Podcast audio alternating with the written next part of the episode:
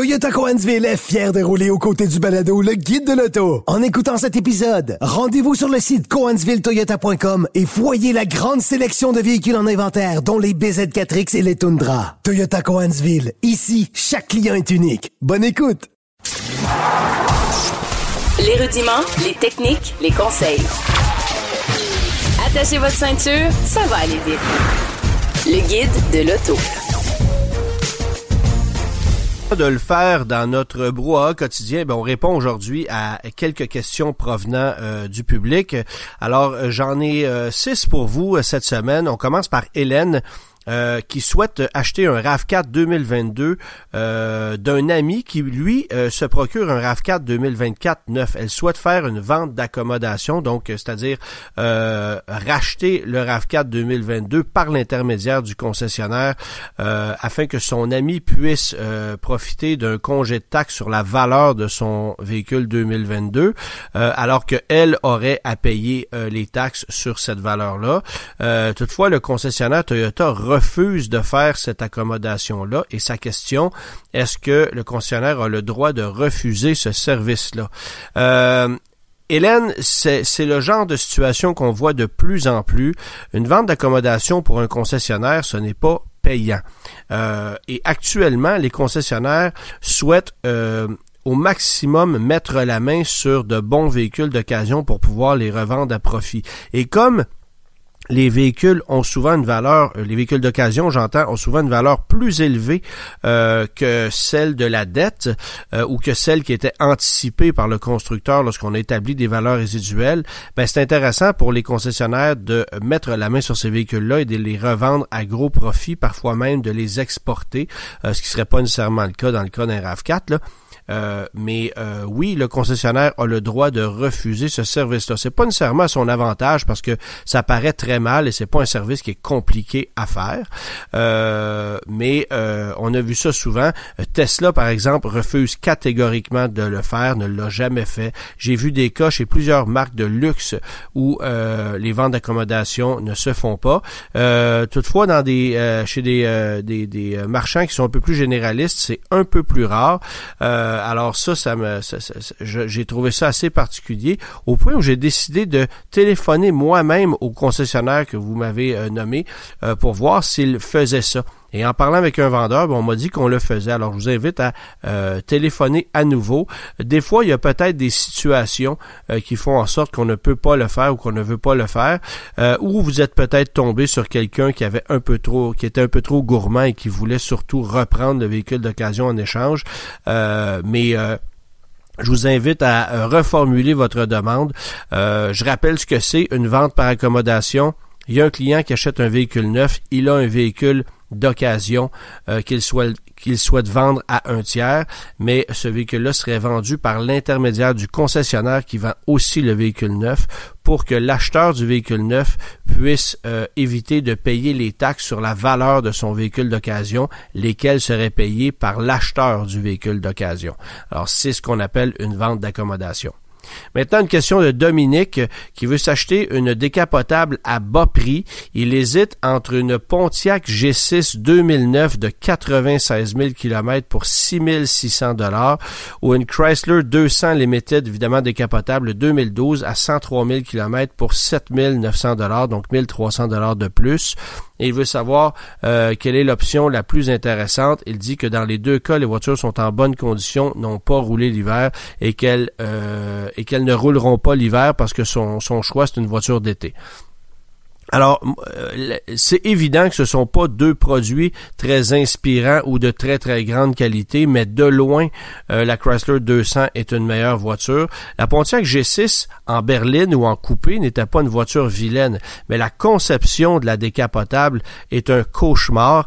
Euh, c'est un toit rigide, rétractable, mal conçu, ça craque énormément. Il y a énormément de flexibilité dans le châssis de cette voiture-là, donc c'est absolument pas solide. Euh, et vous avez aucun coffre ou aucun espace cargo parce qu'évidemment, lorsque vous rabaissez euh, le toit, ben, tout l'espace du coffre est pris par le toit rigide. Alors, c'est vraiment pas une voiture pratique.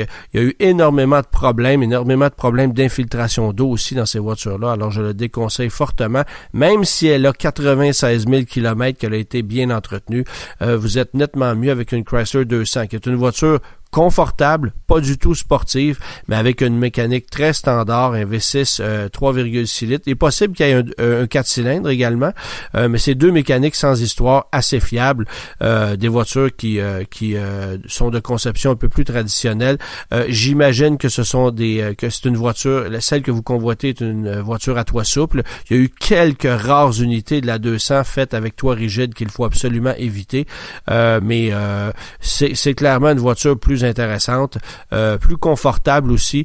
Euh, je vous dis pas encore une fois que c'est une conduite sportive, loin de là, c'est une conduite tranquille, mais euh, en entretien, euh, ça sera une voiture très simple à conserver et ben vous avez quand même une voiture très intéressante pour un prix alléchant.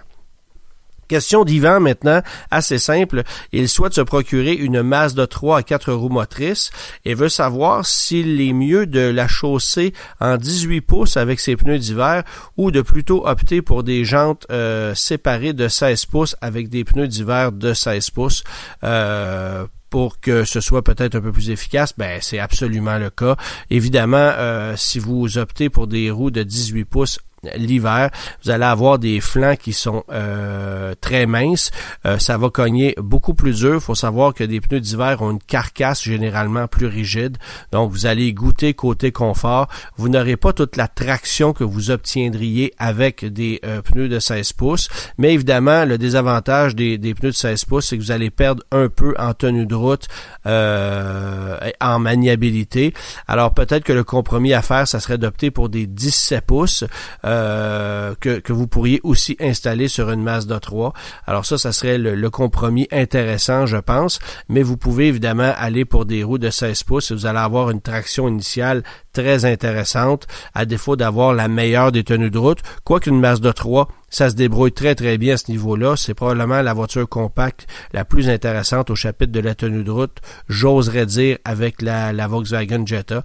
Alors de ce côté-là, euh, vous, avez choisi une voiture qui est intéressante. Question de Chantal maintenant. Elle vit aux îles de la Madeleine. Elle dit avoir réservé une voiture de location des mois d'avance pour des vacances à Montréal et lorsqu'elle est arrivée à l'aéroport, la compagnie Hertz n'avait plus de voiture à lui offrir.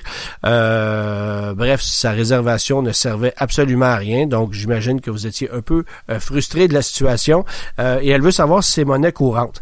Bon, évidemment, les voitures de location, euh, c'est toujours euh, délicat parce que c'est une question de gestion des inventaires. Et ça, ce sont euh, les gestionnaires de l'entreprise qui vont gérer les inventaires de véhicules. Et actuellement, pas besoin de vous dire que on s'arrache les véhicules d'occasion sur le marché.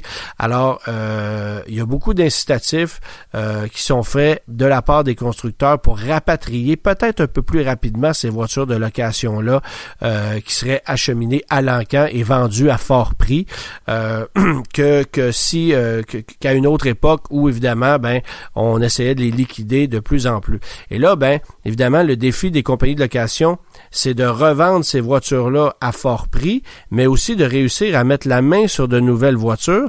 Et puisqu'il y a eu des grèves au port d'Halifax, au port de Vancouver, euh, a de il y a plusieurs véhicules qui tardent à arriver sur le marché.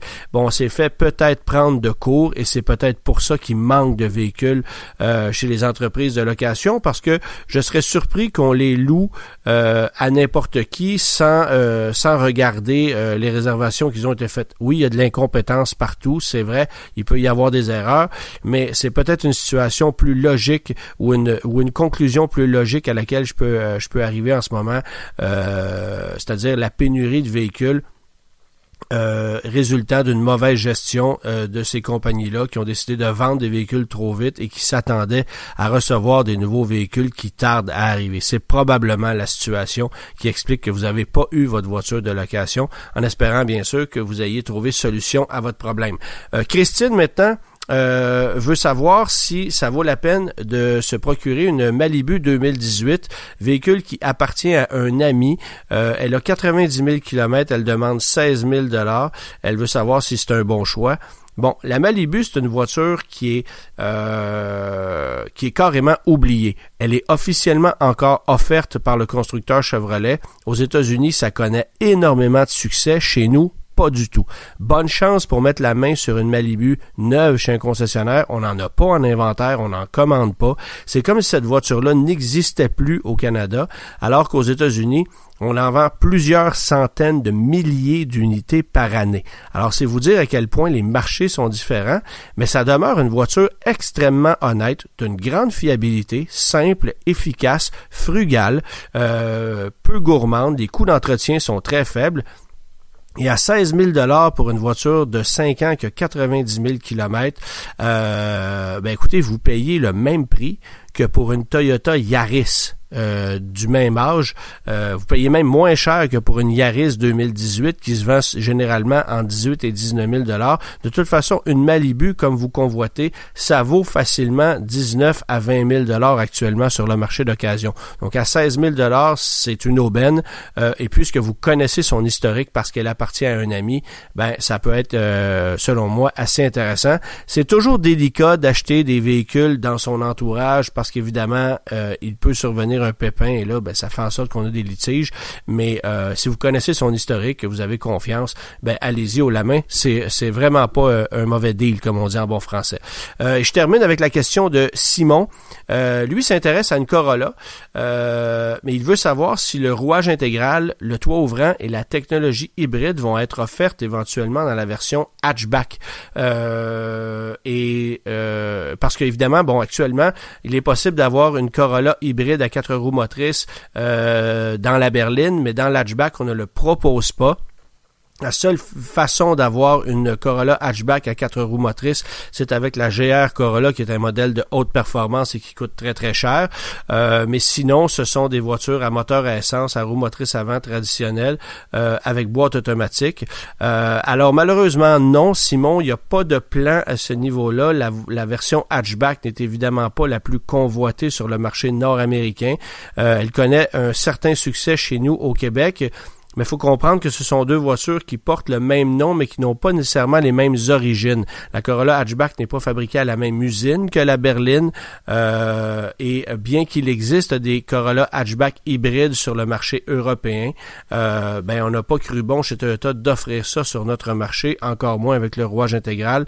Euh, alors euh, non, ce n'est pas, euh, ce n'est pas dans les plans à court terme d'amener une Corolla Hatchback avec technologie hybride et quatre roues motrices sur notre marché. Si vous vous voulez avoir cette technologie-là, faudra se plier à la berline, qui est une voiture sans doute moins pratique, mais quand même plus spacieuse, parce que la Corolla hatchback euh, a un petit coffre, euh, a des places arrière quand même assez étriquées. C'est une petite compacte, euh, si vous comparez à, par exemple, la Honda Civic hatchback, qui, selon moi, est une voiture pas mal plus polyvalente.